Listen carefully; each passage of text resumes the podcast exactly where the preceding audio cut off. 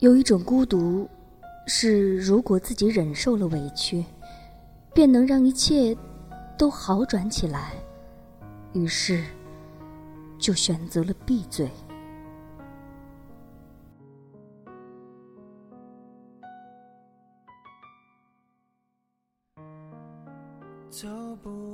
没有人注意到你的改变，没有人走进过你的内心。外界越是平和，越是人声鼎沸，你心里的委屈越大，孤独越深。一开始埋下的孤独的种子，在一个人反复的自我问答当中，长大成人。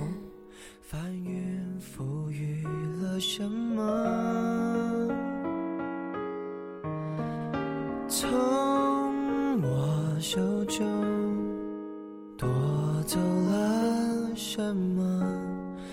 闭上眼看，十六岁的夕阳，美得像我们一样，边走边唱，天真浪漫勇敢，以为能走到远方。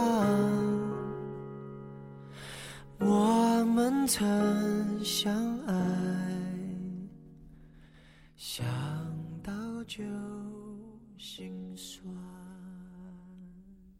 当我鼓起勇气报考中文系的时候，我早已预料到父母的反对，只是没想到会那么激烈，激烈到我爸的眼神在我身上已经失去了焦点。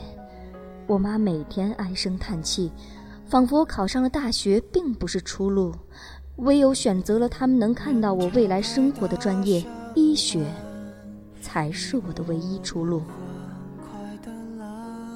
那时的我，并不能理解他们，只是一味的觉得：凭什么你们要干涉我的生活？为什么你们要干涉我的生活？如果你们管我生、管我活、管我死的话，为什么还要把我生下来？现在回想起来，觉得自己的脾气被青春的糙面磨得光滑又锐利，以为所有事物的结果只有两面，所以执拗，不管不顾，对我爸说：“如果你不让我读中文系，我们就断绝父子关系。”最后那颗夕阳，美得像一个遗憾。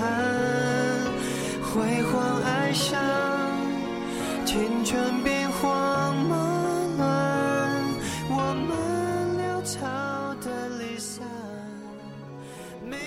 断绝关系，这句话说起来是那么的轻而易举。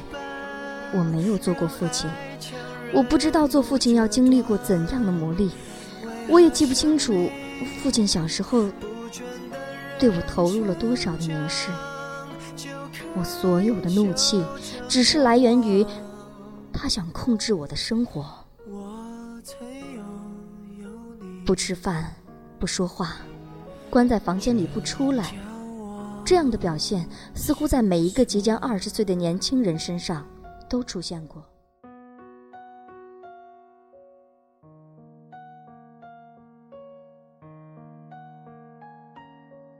父亲如钢铁。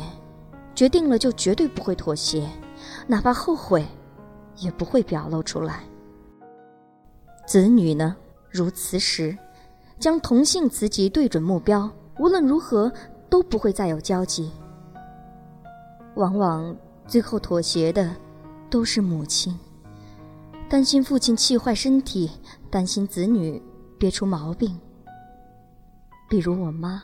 那段日子以泪洗面，最后只能瞒着我爸对我说：“儿子，我问了很多人，其实学中文啊，也没什么不好。你如果一定要学的话，就学吧，努力就行了。”原来笑成这样。时间的手翻云覆雨了。什么？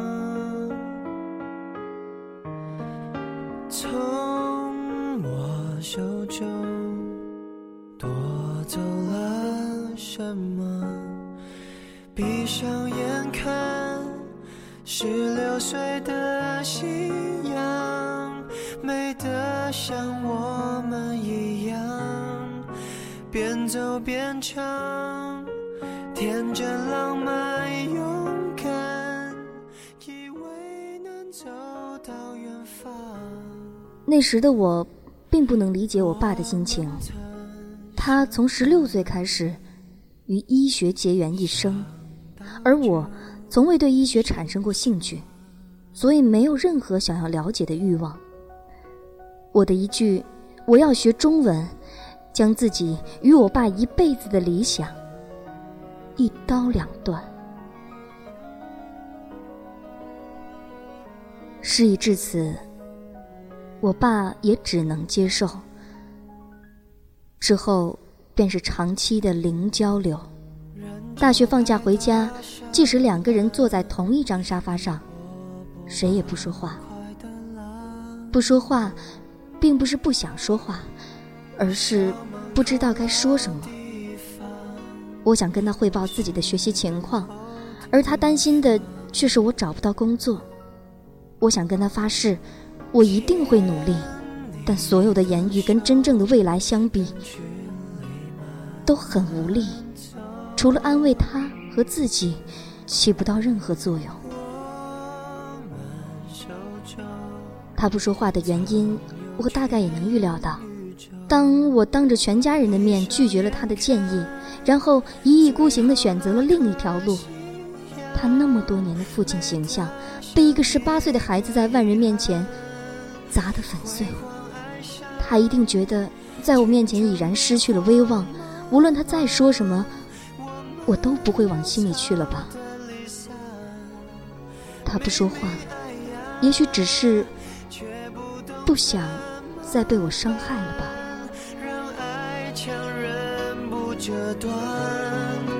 为何生命不准等人成长，就可以修正过往？我曾拥有你，真叫我心酸。大二，他看见我发表了自己的第一篇文章，写的是他。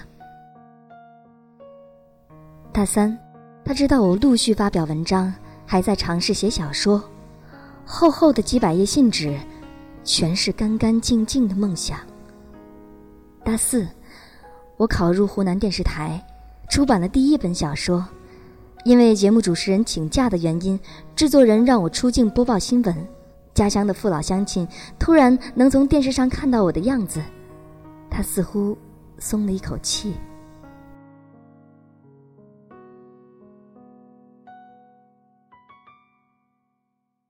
工作一年，我辞去工作，选择北漂。他什么都没说。我临走时，他在火车站塞给我一些钱，我鼻头酸酸的，但却突然笑了起来。我问他：“爸，你这些是私房钱吧？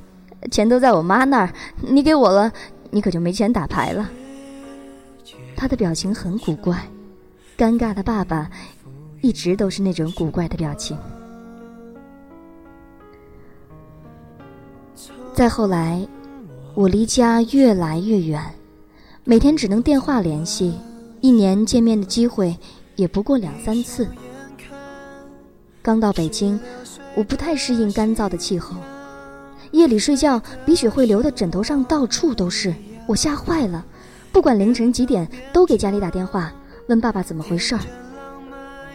他安慰我说：“没事没事，只是空气太干燥了，鼻腔的血管破裂，多喝点水，多注意休息就好了。”可没过几天，就收到了爸爸给我寄的一箱熬好的真空包装的中药。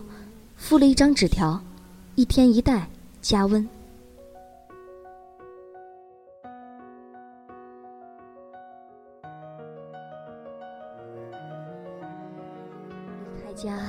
离开他之后，站在一个局外人的角度再来看待学医这个问题，我觉得自己的抗拒确实有些过激了些。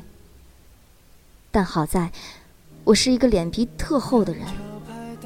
读大学的时候，只要同学身体稍微有一些症状，我就会打电话问爸爸怎么解决，以至于班上的同学去医院之前，都会来我这儿问问情况。而我无论是毕业了还是工作了，无论是在长沙还是在北京，身体稍微不舒服就会打电话给他，他总能第一时间给我一个明确的方向，然后告诉我去药店应该买什么药。很多人都羡慕。我有一个这样的爸爸，省了很多去医院看门诊的时间，我也就很得意的样子，持续至今。随着我的年纪越来越大，十八岁的我，二十五岁的我，三十岁的我，和爸爸的关系似乎随着时间的推移，渐渐软化，谁也没有再提过当初的决裂，一切就埋在心底，过去就过去了。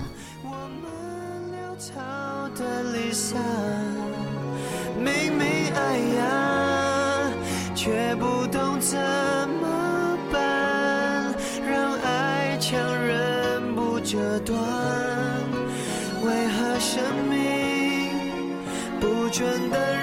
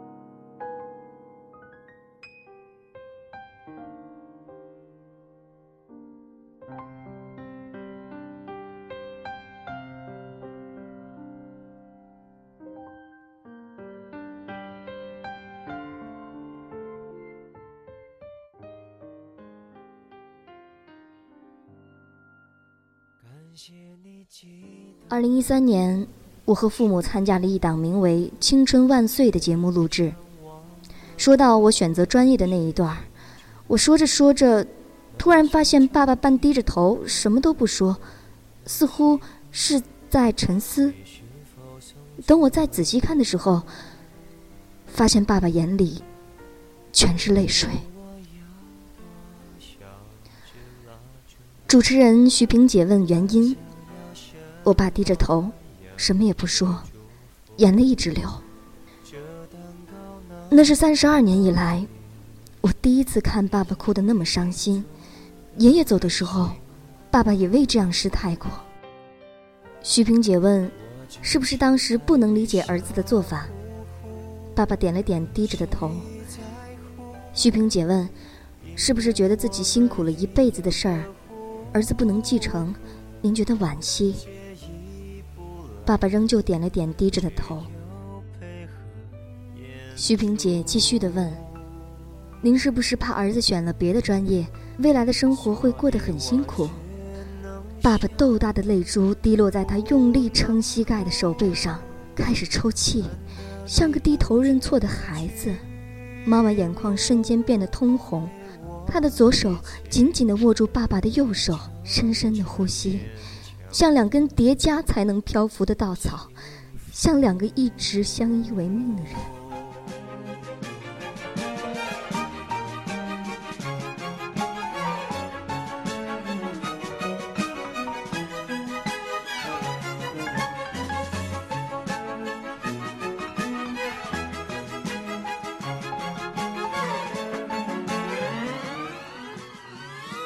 从不知道这么多年来，爸爸心里一直压抑着莫大的委屈。这些委屈从来没有得到过释放和体谅，也从未有人关心过他委屈的是什么。我甚至不关心他是否有委屈，因为不愿意多一些理解，我在自己和爸爸之间深深的砌了一堵墙。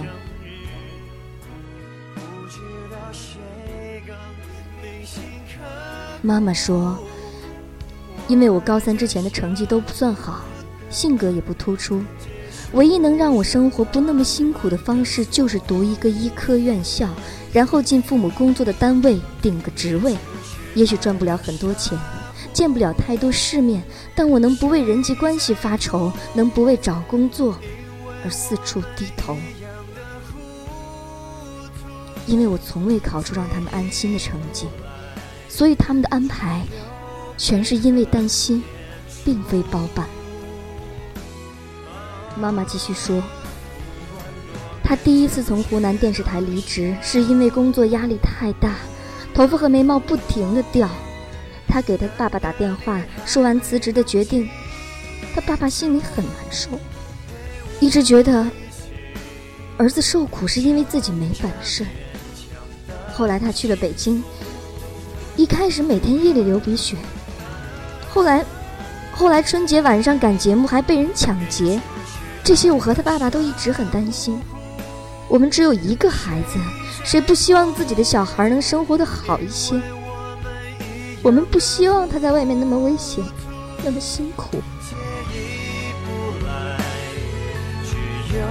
配合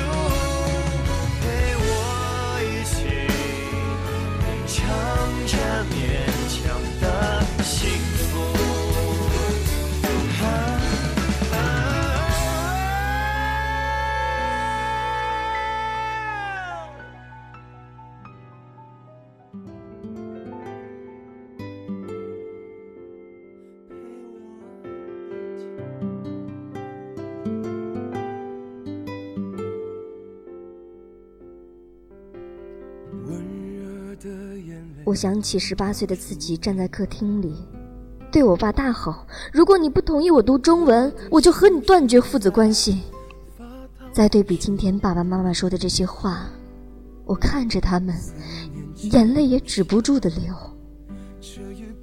懊恼、悔恨，想大嘴巴抽自己，想回到过去制止撂狠话的自己，想开口对父母道歉。但这些终究是一点意义都没有的。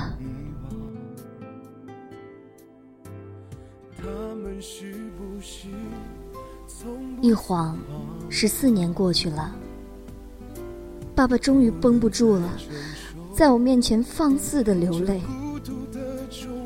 这十四年，他去大学看过我，我工作后他去长沙看过我，也来北京看过我。但从未提起心里的那个疙瘩。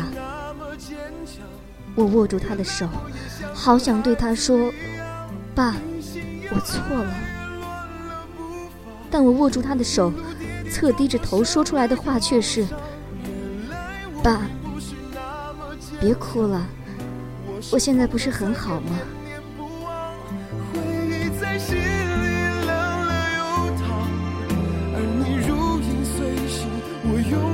么依靠？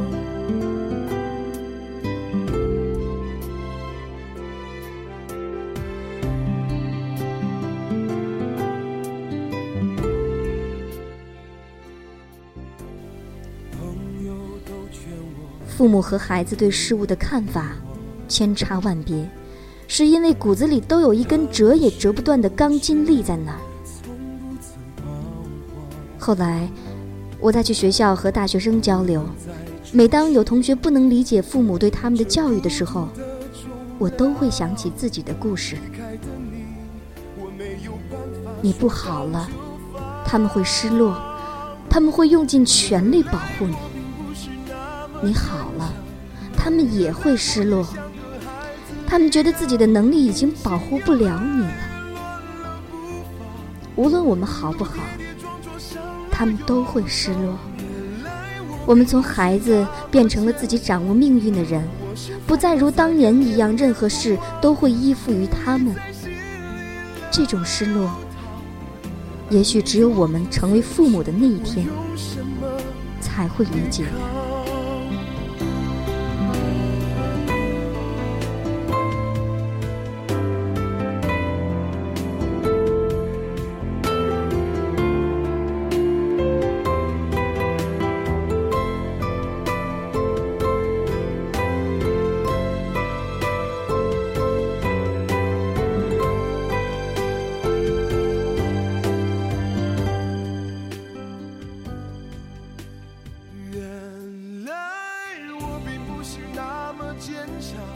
为有这样的爸爸感到骄傲。就像多年前那么多人羡慕我有一个随时可以看病问诊的爸爸，所以我也要做一个让他骄傲而不担心的儿子才行。随，